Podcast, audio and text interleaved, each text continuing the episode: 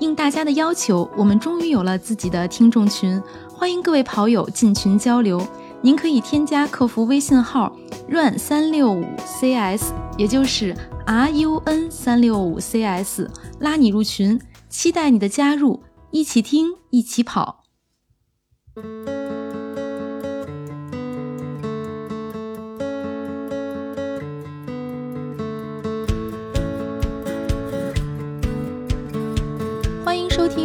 计划，我是王月。月亮说，今天来到我们节目做客的依然是助理教练李一楠。Hello，大家好。李一楠快熬成正式教练了，因为我们的教练季帅今天公司开年会，估计此时此刻可能已经喝多了。接下来，对。现在也进入到了尾牙季啊，可能很多朋友他们公司都应该是在准备开年会或者已经开完年会了。那今天又是我们二零二二年的新年第一期，那就祝贺大家新年好，跟着我们一起跑起来。接下来有请我们的学员，计划首马破四的池子。Hello，大家好，我是陈池。还有，虽然训练条件不咋地，但是想要全马破三三零的佳宁。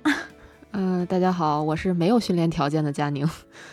现在成了没有训练条件了，降级了。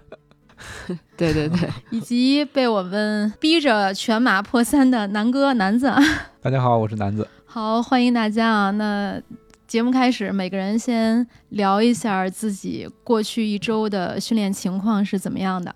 来吧，池子。那我先来啊，南哥先来呀。啊，池子先来。嗯，我先来吧，我先来吧。我我这个其实也比较的短暂，因为在上一期节目当中，上次李教练也是给我了一个简单的就是建议和指导嘛，就是说在我这个水平的呃选手或者是备战的时候，最好还是要先去积累一个我自己的跑量。所以上周对于整个的那个间歇，我就是。没有完成，因为确实也是年底事情比较多，然后所以没有完成间歇，但是积累了三次的，呃，每次都是在十公里以上的一个跑步的一个，就是简单的一种，就是就是有点像我平时那种无脑傻跑的感觉，但是是积累了三十二公里左右的一个跑量，呃，然后本来是一号当天想跟月姐一起跑一个。二十点二二公里的，但是因为时间原因，最后也没有完成。但是整体的配速上感觉还是不错，就是是在嗯，向着我自己首马破四的那个配速在坚持，就按照这个速度在跑。但是整体来讲，嗯，没有太多的嗯，就是训练的那种感觉在里面，就是跟平时跑差不太多，就大概是这么一个情况。李教练要点评一下吗？可以，可以。呃，首先我来问池子几个，还是几个问题啊？就是你是上上周的一共是三十，差不多三十多公里，三十二点五，三十二点五。那这个是分了三次呢，还是分了几次？分了分了三次，一次十二点五，剩下两次都是十。啊，可以，基本上就是说都是在这个轻松跑或者有氧跑这个区间，对吧？就是看对啊区间。你是你用手表了吗？哦，我用手表了，用的一块手表，感觉还不错。啊，就是我，因为我是我是这个意思，就是说你在跑步过程中还是要通过手表来这个监控一下自己的心率，看是自己的心率是不是在这个有氧区间的范围之内啊。我觉得我整体的心率好像有一些偏高，因为我在拿手表观察的时候，大概我呃跑起来之后心率会大概在一百六到一百七之间，那这个是不是整体来讲是有点偏高了？嗯，了解。首先是这样的，就是 首先是运动手表呢，就是它。肯定是做不到百分之百的准确。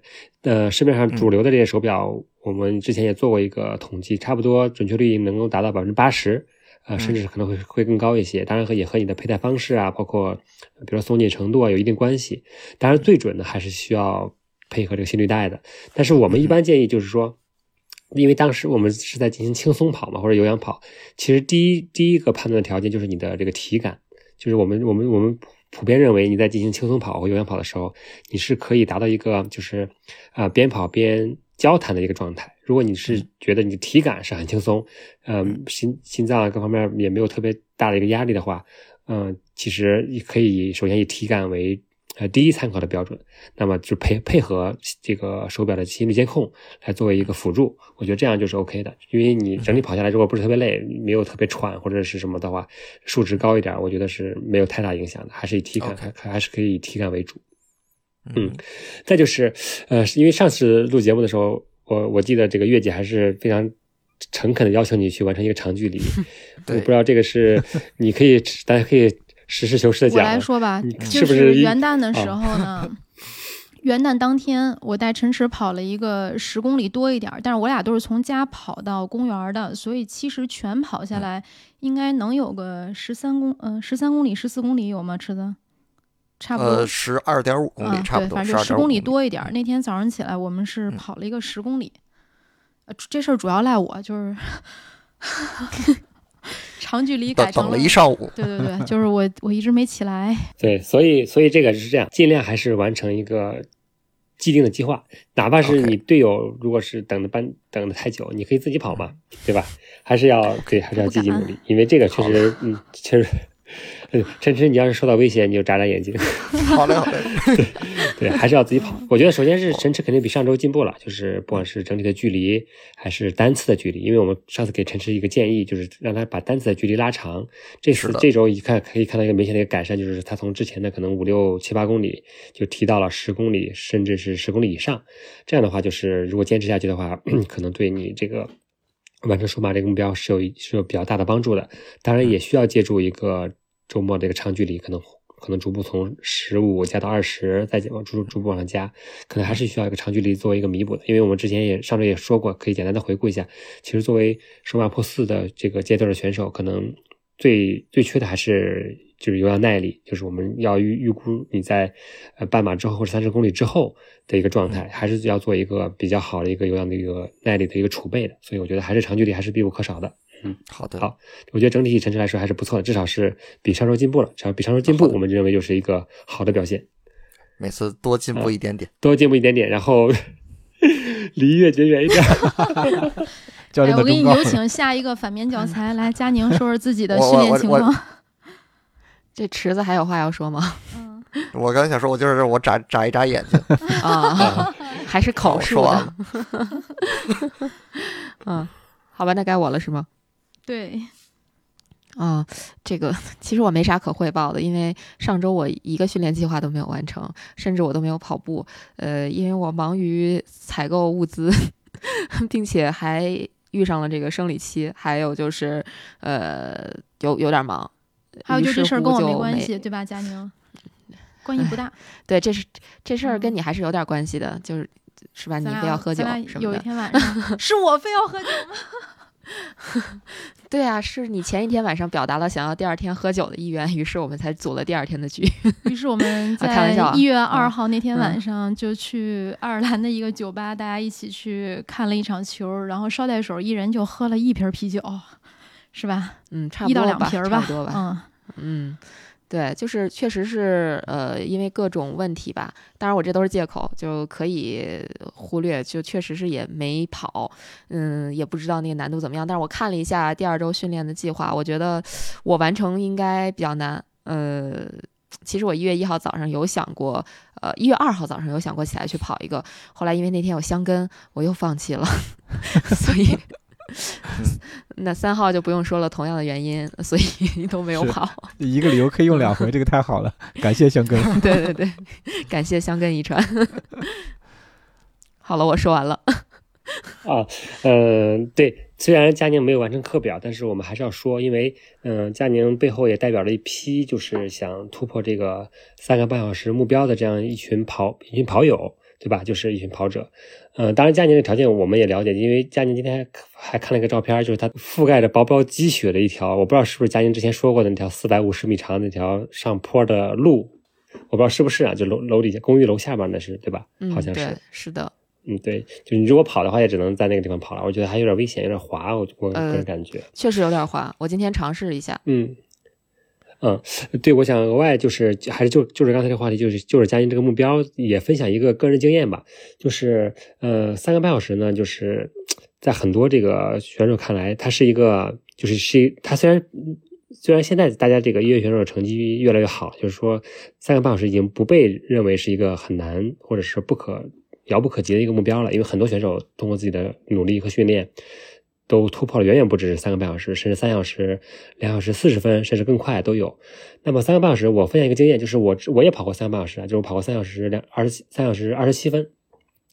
我当时是从三小时四十分，就是二零一八年我跑马的第二年，三三小时四十分在柏林跑的，就是当年在柏林跑的。跑完之后，下一场比赛就是二零一八年十十一月的上马吧。我佳宁是不是也跑了那那年一八年？啊，一八年我也跑了。就下就是对，就是下大雨那年的上马。嗯，就中间就就是从柏林到上海，应该是隔了俩月吧，两个月时间。我整体的训练呢，就是当时跑量也不是特别多，就一百五十公里左右一个月。然后我觉得对这个阶段的选手，就是我分享一个点嘛，就是你加强你的力量训练，就是腿和核心的力量训练。因为我在那个阶段的时候，就是整体跑量没有变，然后训练的这个。就是整体的一个大课表也没有做太多改变的前提之下，我就是加了腿部力量的训练，然后就有了一个差不多是十十三分钟的一个提升吧。就是以我个人的经验来说，所以这个觉这个想达到三个半小时这个这个阶段的这个嗯选手呢，就是除了有一定的跑量和一定的这个丰训练的丰富多样性之外，我觉得可以通过增加力量训练的方式，我觉得这是一个投入时间又少，然后。呃，又能很快见到效果的一个一个途径和方式，因为男子也是之前也是也是经历过三个半小时之内，可能男子那个时候也是跑量也不是特别多，据我了解，但是力量训练做的还是不错的，所以我觉得加强腿部和核心力量训练对这个阶段的选手，我觉得帮助帮助还是会还是会非常大，而且非常明显的。你这个额外分享一个经验吧。嗯。好的，收到。那我就在这有限的条件下室内练一练吧。你如果是对你如果是没有条件跑步，那就找找些室内就是室内的项目，因为你房间里边还是暖和的嘛。或者有条件的话，多做点力量训练，可以从一定程度上来弥补你。缺失跑量带来的这个损失，当然损失是肯定是不可避免的，因为你不跑确实还是影响很大。但你可以加强你的核心啊、腿部力量训练，然后等你有时间再恢复跑步的时候，可能会助你一臂之力。明白。嗯，我就只能就是利用我这个现有的这点点条件，嗯，尝试一下。对，嗯。对，因为对，因为好的选手他都是碎片化自己的时间来训练嘛。如果今天跑不了步，那可能会选择骑自行车或者游泳；如果骑如果游不了泳，骑不了自行车，那就练练力量，练练腿，都是可以，都是可以，都是可以实实现的。嗯，明白了，给大家当一个反面教材吧，然后从反反面里边也让大家总结点经验。对，结果你完成 PP 计划了，我然后我们都没完成。啊，然后然后佳宁改项目了，改改练举重了。哎呀，现在我们在那边介绍佳宁，然后说那个他是哪个学校毕业的，北体大，然后学的什么专业，我们都介绍他是举重专业。对对对，是的，是的。散打。那接下来有请这个没有受到我影响的南哥来说一下自己的训练情况。呃，我上周训练的话，我先总结一下啊，我这个一共是训练了。呃，两次是训练，然后跑步的话总共是四次，意思就是说我除了课表之外就跑了两回，一共是四回，总跑量其实比上次上一个训练周期要低的，总跑量是五十七公里。然后我的训练是安排在根据自己的时间安排在了周二和周三。嗯，这周其实训练之前呢，我的脚踝是有点感觉的，上次在节目里也说了，左脚的脚踝有点感觉，所以说我在周一的时候是计划跑一个短距离。就是说，先保持状态，因为我周末没有跑嘛，想保持状态，意思就是说，我想慢点跑，然后一跑一个短距离，这样的话保持状态，然后为明天的这个呃强度训练做准备。但是吧，中间碰见了一个朋友，就是我们之前在节目里面提到的，我我虽然不认识，但是经常能在公园里碰见的一个跑友，我们速度差不多，然后在他的带动下，平均配速跑完跑到了四分三十三秒。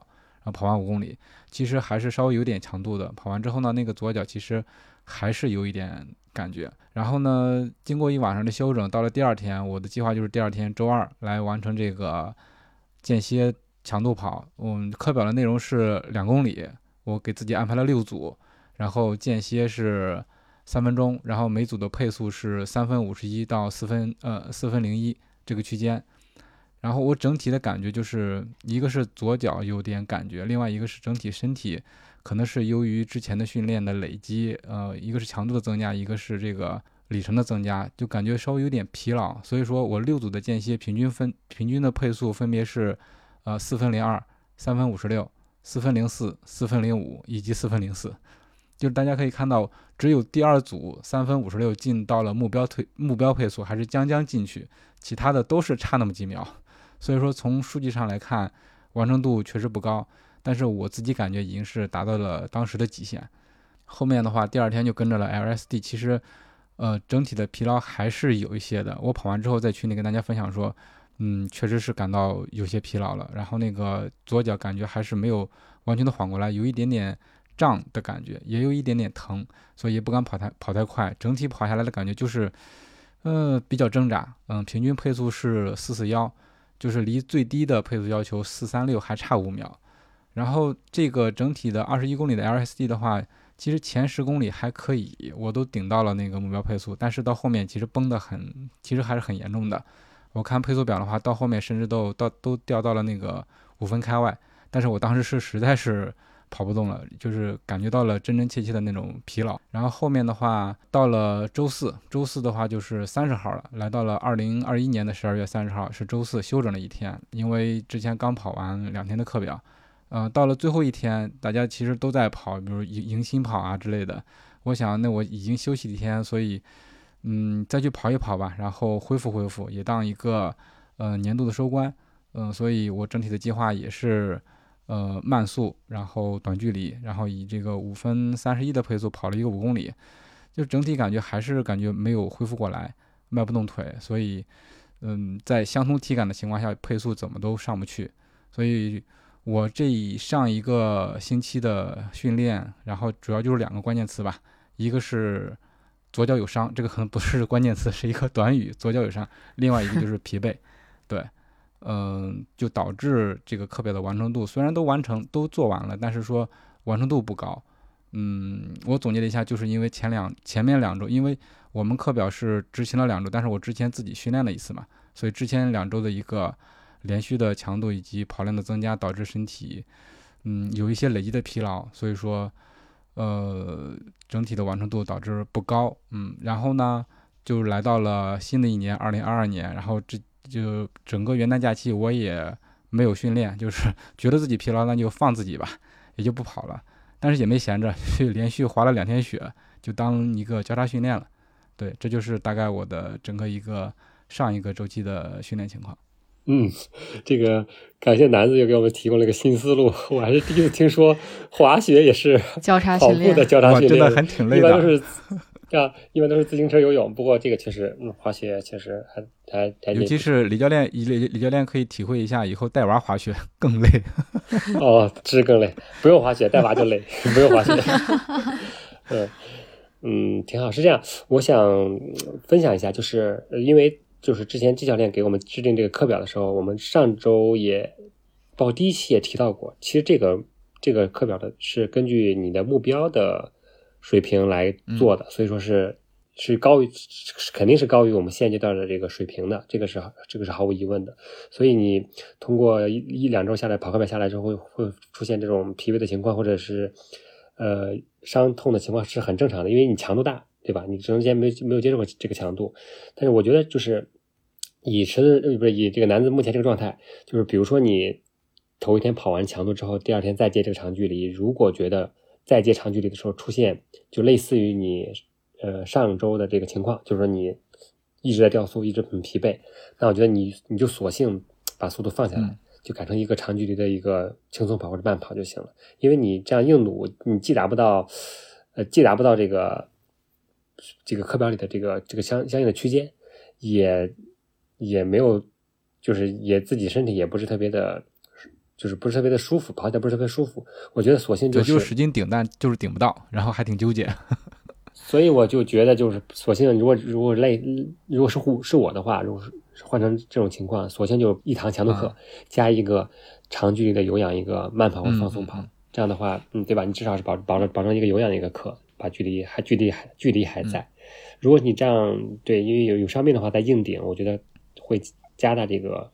呃，受伤的风险，我觉得是，我觉得是得不偿失的。嗯嗯，明白。嗯嗯，对。再就是，比如说你，呃，比如上周还是周二和周三完成这个强度课，如果是没有恢复恢复过来，可以把这个休息的时间再拉长一些，是不是？看看再往后移一移，就是争取还是不要因为伤病来影响后面的训练。这我觉得我这是我的这是我的建议。对对对，就是这就是下一周的训练，我是准备看自己的这个身体状态的情况，一个是恢复情况，一个伤病情况。我的建议这样，因为因为上周我们不是在分享的时候交流的时候提到过一个，就是我们在我的我的建议是在日常进行这个轻松跑的时候，比如说你进行十公里的有氧慢跑，你在最后一公里或两公里，你把速度提上去，提到你的间歇配速，你可以借助这个机会，顺便检测一下你的脚啊腿啊，达到这个状态是不是 OK 的。你可以利利用这个平日的时间去测试一下自己的状态。如果觉得跑这个强度没有什么问题，那么你就大概率可以判断你第二天或者第再隔一天，你可以完成这个强度课。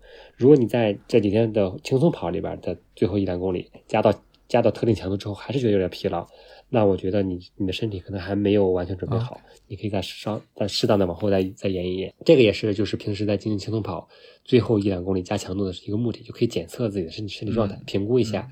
未来进行强度课的时候，身体是不是已经准备好了？嗯，对对对。其实我有一个感受想跟大家分享，就是现在 follow 了这个课表，然后我就特别的在意自己的身体的感受。就比如说我安排了周二、周三要训练，那么在前一天我可能会稍微跑一跑，感受一下。跑完之后就是好好的去休息，主动的去放松，然后准备后面的计划。那这也是我就从正正儿八经跑课表之后的一个收获吧。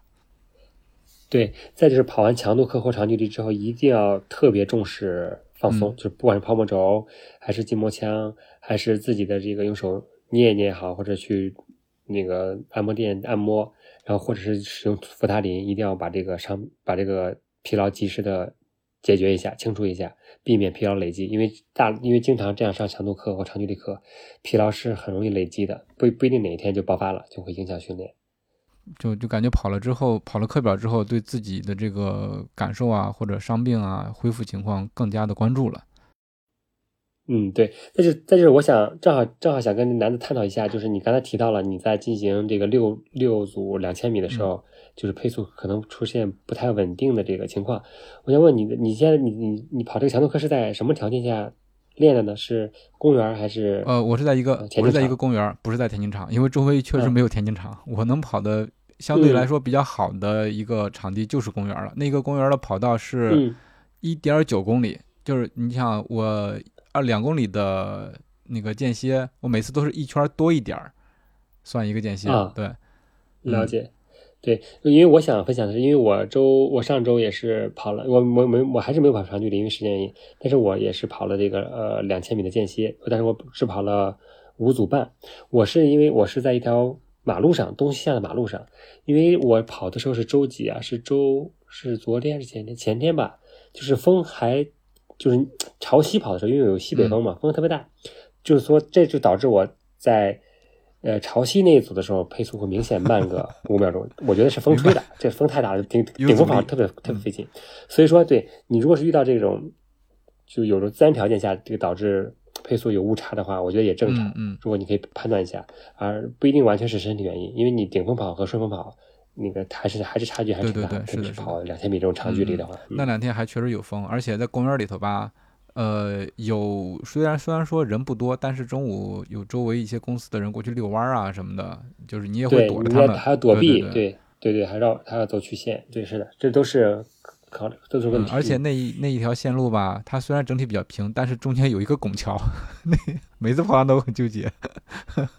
啊，了解了，嗯，明白。整体我觉得还是 OK 的，因为你毕竟男子是是目前群里面唯一一个在严格执行课表的选手，这个还是很很值得大家学习。较劲，嗯嗯，挺好的，挺好。我们就破三选手确实是需要这个这个劲儿，需要这个劲头。那教练，我稍微说一下我自己。啊，可以啊！哎，你看，完成的好的人都是跟你交集比较少的人，都是不跟你一块喝酒，不跟你，是不是？你是不是要反思一下自己？就南哥一个人嘛，是吧？池子也没跟我一块喝酒，主要是这不是现在赶上过新年嘛？刚才说迎接二零二二年，一个是一月，我跟你说是跨年那天晚上，呃，我就是喝酒喝到比较晚。我是一个比较喜欢喝酒的人，但是不是说那种就是。会嗜酒啊，或者会会喝的烂醉啊？没有，就在这种情况下，第二天早上起来，陈驰问我跑不跑步，我依然非常坚决的跟他说跑。虽然出门的时候呢，就是很磨蹭，一直就是磨蹭到最后时间就只能跑十公里这么一个状态了，但还是就是内心有一个愿望，就是一定要出去把这步给跑了。别管跑多长时间，别管跑多少公里，包括这个第二天，你头天晚上喝了，然后第二天又跟佳宁那边又又去喝了个酒。但是我觉得，就可能因为平时一般很少会去喝酒嘛，就算是一个庆祝新年的一个方式吧。呃，但是我上周呢，整个的跑量也大约是有三十公里，依然是通勤跑，每次七公里，而且不通勤的时候，其实基本上我在我家附近，我找了一条比较繁华的路，绕一圈回来，刚好也是七公里多一点儿。比较繁华的路，但是你会不会有各种人多的情况、车多的情况？繁华的路是这样。因为我我特别懒，而且我又有拖延症，所以我一般出去跑步的时间呢都是晚上。晚上我们之前在节目里有聊过，就是太偏僻的路就不建议大家去跑了，尤其是女生。所以我就选了非常繁华的路，就是途经两广啊、前门大街这样的路。呃，肯定是车多人多，所以跑的时候就不可能跑得很快，而且要等红绿灯啊，嗯，要吸尾气啊，这都是没有办法的事儿。嗯，明白了，就是是出于安全角度的一个选择。对对，是这么一个情况，就就反正还是主要是考虑安全吧，嗯，这么一个情况，跑了有三十公里，平均配速呢差不多是五四零左右，呃，但是我最后一公里就到我们家附近有一个大直趟的路是比较安全的，我在那儿呢会按照李教练的说法稍微冲一冲，能大约冲到四三零左右，但是那个肯定是没有一公里，就这么一个情况。教练此时竟然不知 作何评价。我想问月姐，你那个表在用吗？在用，在用，在用。不用我怎么知道配速呢？嗯嗯，还以为不用了呢，是吧？啊，就不用了的话，就陈池下回就可以要过来。上次陈池在节目里边没敢说，陈池现在戴那块表也是我的，也是我给的。怪不得要转一手。对，嗯。怪不得心率心率不准呢。对手表还是有很有很大的帮助作用的，特别是在监控心率这一块。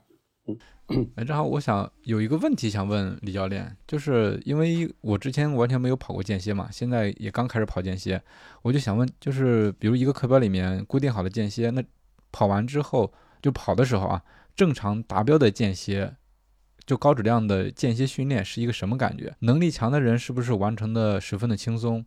还是说，大家跑这个间歇的时候都是那种撕心裂肺的顶？绝对不会的，间歇都是痛苦的要死。对，我觉得首先对间间歇肯定是痛苦的。就是首先间歇的速度的设定是根据每个人的目标来设定的。比如说你可能两千米间歇是，比如是三分五十，三分五十一，六五十五十一，对吧？三分就三分五十吧。比如说我算完我目标成绩是三分三十五，其实我这个十一公里下来，也就是就是正好是三分三十五。这个就是怎么怎么判断这个呃训练质量的高低呢？一个是你首先你能完成下来，比如说比如说你六组就全跑完了，先咱先不管这个速度啊，就你全跑完了，这第一步你能完成这个这个值，这是第一步。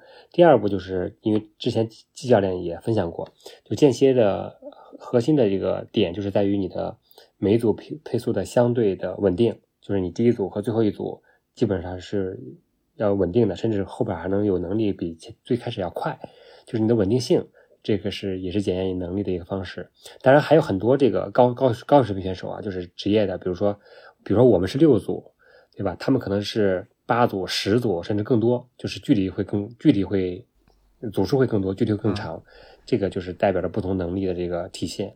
嗯，但是就像刚才月姐说的，间歇它间歇一定是痛苦的，即便是职业选手选手，比如说像孙晓阳他们跑间歇，他们间歇可能在甚至可能在三分以内，可能两分五十到三分之间，他们跑完也是很痛苦的那种状态，肯定不会是轻松的，嗯，所以说间歇只有这样才会有才会效果，因为它是间歇嘛，这是一个最高，基本上是一个最高强度的一个一个训练模式。明白了，明白了，一个就是间歇的训练的配速是跟能力相关的。另外一个，这个对对你不要对你不要去参考别人的值，就是你针对你的这个就是三分五十这个速度，你是不是第一组和最后一组基本都能在这个这个三分五十左右，甚至更快，甚至整体来说是相对稳定的。再就是你这六组下来之后看一个整体的状态，就是首先完成这六组，然后每组这个误差还不是特别大，我觉得这就代表了一个高质量的一一堂一堂间歇课。明白了，这我就放心了。对对，如果你如对，如果你如果你第一组比如说三分四十，举个例子，到最后一组已经掉到了四分二十，那你就明显的就是前面发力太猛了，后边导致没有力气去完成了，那个不是间歇的一个那标准，那是那是。不好的间歇，我还是要我整体看下来，就每一组的这个平均配速到都还算平均，但是每一组中间一开始调一般都起都起得高，然后到后面越跑越慢。啊，那很正常，对，因为你一开始，因为你毕竟对这个速度不是特别有感知嘛，你老觉得会有时候跑慢了，所以说第一组会快，但是你可以也可以借助第一组快的时候来掌控一下自己节奏，来判断一下是是跑快还是跑慢了，给后边这个几组提供一个。一个一个一个参考吧，嗯嗯，至少是体感上的一个参考。嗯嗯。那我们每个人上周的情况都汇报完了，那接下来咱们继续展望一下下一周，咱们都准备怎么练？那依然是从池子开始。嗯，下周计划还是打算，嗯，在本周的基础上吧，然后想听李教练说的去。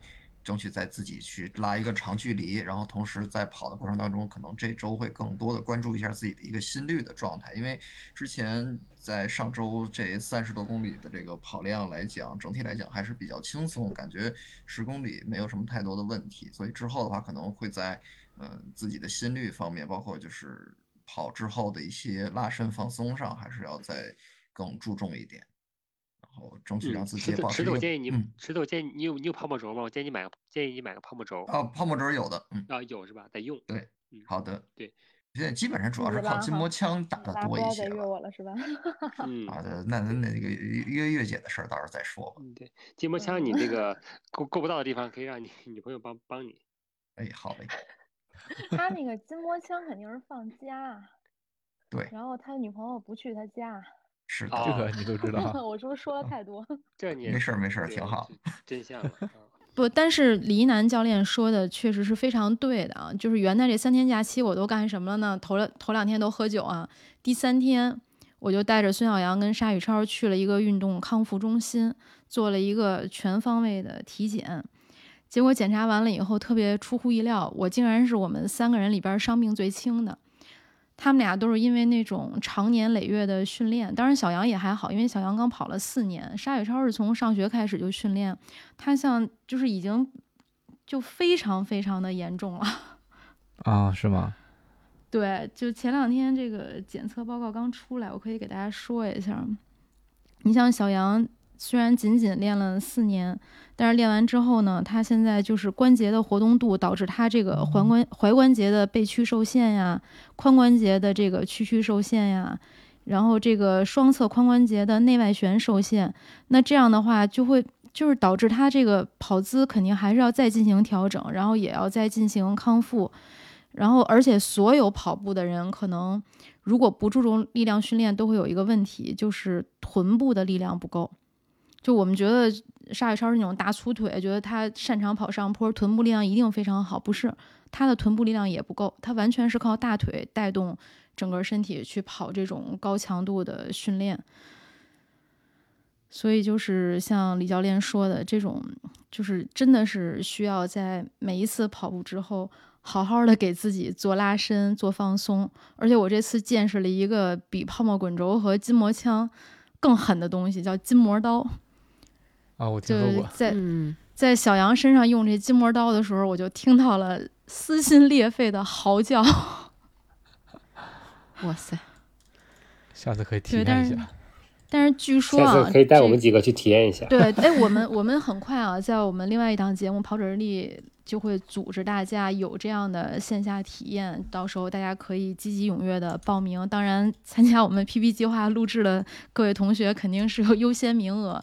但是就是小杨说做这个筋膜刀的时候真的是超级痛苦，但是做完之后呢，就会觉得这个肌肉松解了，就像那种什么紧张啊、受限这种情况都会有缓解，那运动表现呢也就更好。因为我们当时是一月三号上午去做的，做完之后下午他们又跑了课表，所以他就感觉还是不错。嗯嗯嗯，挺好的。嗯，好，期待。嗯，就主要是提醒大家还是要好好拉伸和做放松，就。不要觉得那个泡沫滚轴做起来很痛，然后就不舍得对自己下狠手，就你要不下狠手的话，这个就时间长了，这些就像李教练说，这些东西真的一定会累积到你的身体上。因为我们三个人最严重的是沙宇超，他足底筋膜炎也很重了，然后他这个腘绳肌的疲劳也很重了，然后这个髌腱综合症也很严重了，就就感觉浑身上下就已经全都是病了。所以你说这，对吧？你到这个时候你再去调整，可能就要付出更多的代价。嗯嗯，对，在这里正好也多说一句，就是我们这个 PB 计划不光是跑，就是你要达达成你的 PB 计划的话，其实除了训练之外，还有很多很多的因素在里头。就比如你的饮食、你的伤病、你的恢复、你的心理，其实都是一个整体的，所以很多方面都要关注到。嗯，对，同意。那接着来吧，那个佳宁说说自己的下周训练计划。这次你在划水就赖不了我了，因为咱俩不在一起了。啊，好吧，下周下周的这个训练计划，我我大概率也跑不完，因为我确实没有这么长的场地可以跑。呃，我我我只能说向李教练请教一下，如果说我要是想利用这个门口的四百五十米的坡，我该怎么怎么用？就怎么跑会更合适？就在现现有课表的基础上。你首先看一看，因为我因为我看佳宁分享的照片，那个照片好像盖着雪，挺滑的。嗯，如果慢跑肯定没问题，就折返嘛，到头之后折返，到头之后折返。这个如果不上特别快的速度，应该没问题。如果是嗯不滑的话，因为之前那个教季教练也分享过，如果这个坡度是有是有一定坡度的话，又可以多冲几次坡来替代你的间歇训练，因为这这这一这个。单程也有四百多米吧，对吧？对，你从头跑上去，然后慢跑下来，多做几次这样的一个，就是冲跑坡吧，算是跑坡吧。嗯，可以替代，总有总有办法嘛。因为我们还是我们之前也说过，我们的课表其实是灵活多样的。如果是受条件限制的话，可以自行去调整。嗯，但是我觉得你如果慢跑折返的话，应该也问题也不大。哦，明白了。那我就其实主要还是对主主要还是如果条件成熟，你可以中午的时候去跑一跑。但是我看那个好像是背。嗯，在楼的这个阴面是吧？是不是好像对挺冷的，看起来挺冷的样子。不是看起来，就是北侧、南侧。嗯嗯，就是可以把“看起来”三个字删掉。这边大概自信点啊。对，自信点，自信点。白天平均温度应该都在零下十来度吧，至少。啊，明白。那就看看条件，中午的时候或者下午的时候，可以有机会的话先去试一下子，看看什么感觉。我也。二十个来回就八公里了，二十五个来回就十公里了，就二十五个来回嘛，你可以拆分一下。嗯，好的，明白了。对，再就是，嗯，我之前看过那个邢姥姥分享她的训练，就是当她没有跑步条件的时候，她就爬楼梯。嗯，她就是我不知道你住几楼啊，她可能爬楼梯，爬二十几趟楼梯，她她住二十二十多楼，爬上上上下二十几趟爬楼梯。哎，那也可以，那也是一种方法，嗯，也是方法，爬楼梯也是个方法。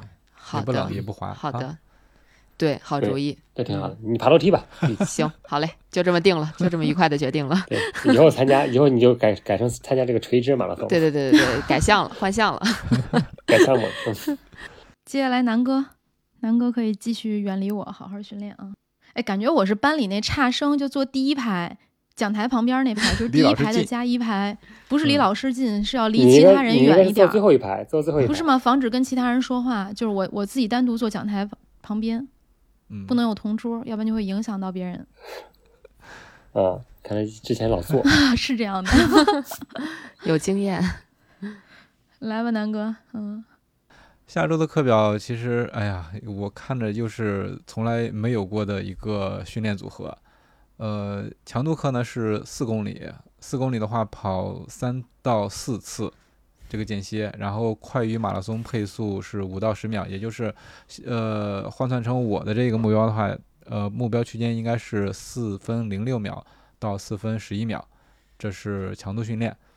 然后第二天的话，一个 LSD 是二十四公里到三十公里，比目标配速慢十到二十秒，那速区间也就是四分二十六到四分三十六。对，就像刚才说的，是一个从来没有跑过的训练组合。你像这个间歇的话，距离比上周的两公里已经是 double 了，但是感觉配速并没有慢多少，所以就要一直顶顶四公里，这个从来没有过。呃，但是我还是准备试一试吧。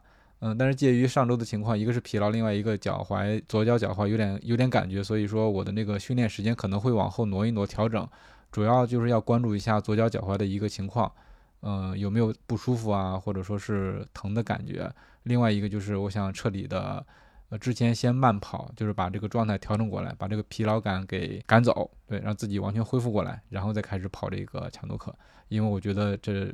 两天的训练真的是大活，我要彻底的休息好再来开始。嗯，这就是我下周的准备。四公里的长间歇，我在上上上周跑的，就是我完成起来也挺困难的。然后我是跑了三组，就是就是一共是十二公里。我我我我当时评估了自己的状态，我大概率是跑不完四组的，所以我就索性只只跑了三组。我给男这个建议就是，你先跑跑完第一组试一试，如果觉得 OK。那就继续往前推进。我建议中间这个时间你可以稍微放长一点，比如三分钟或四分钟，甚至五分钟都可以。因为这个四公里确实还是一个距离比较长的，你只有留出足够的时间恢复，你才能保证下一组的这个训练质量。所以我觉得就是你中间这个时长可以稍微灵活一些。就如果觉得时间短恢复不了的话，啊，但是争取还是但对，但但是你接接只只要是选择完成。只要跑，选择跑，我觉得还是尽量保证三组这个量，就是十二。好的，我其实我可以，是不是可以第一组跑完之后先看恢复情况，然后如然后根据情况再调整一下后续的这个第二组的中间的休息时间。对，比如说你第一组跑完之后，你先歇个四分钟，然后因为手表会有个叫提示，会有个提示叫恢复心率，你看你的恢复心率能不能恢复到，比如说一百二十几、一百三、一百三左右，然后再完成下一组。因为四公里确实。距离还是挺长的，是的，是的。而且你要在这四公里里边，你要在这四公里里边保持每每一公里的配速的相对稳定，所以说还是需要就是考验的综合能力还是比较强的。考验来了，更大的一个考验，但这不就是训练吗？是吧？对，就是训练。我南哥果然是打了鸡血啊！哎呀，老多鸡血了。嗯那我作为差生，我就不立 flag 了。但是我觉得下周如果陈池不约我跑步呢，那我俩可能都属于蒙着眼睛各跑各的这么一个情况。那争取在下一次录 PB 计划的时候呢，我不要比他跑的少，因为本来我的目标是在佳宁和陈池中间，我怕到时候我晃悠晃悠就晃悠到陈池后边去了。不会，那不会。哎呀，现在都不要放烟雾弹。那咱们今天的节目就录到这里。好的，期待大家的订阅、点赞以及留言。如果你也有自己的 PP 计划，那大家可以加入到我们的听众群，一起听、一起练、一起跑、一起见证蜕变。好，谢谢大家，再见。谢谢大家，加油，拜拜，再见，拜拜。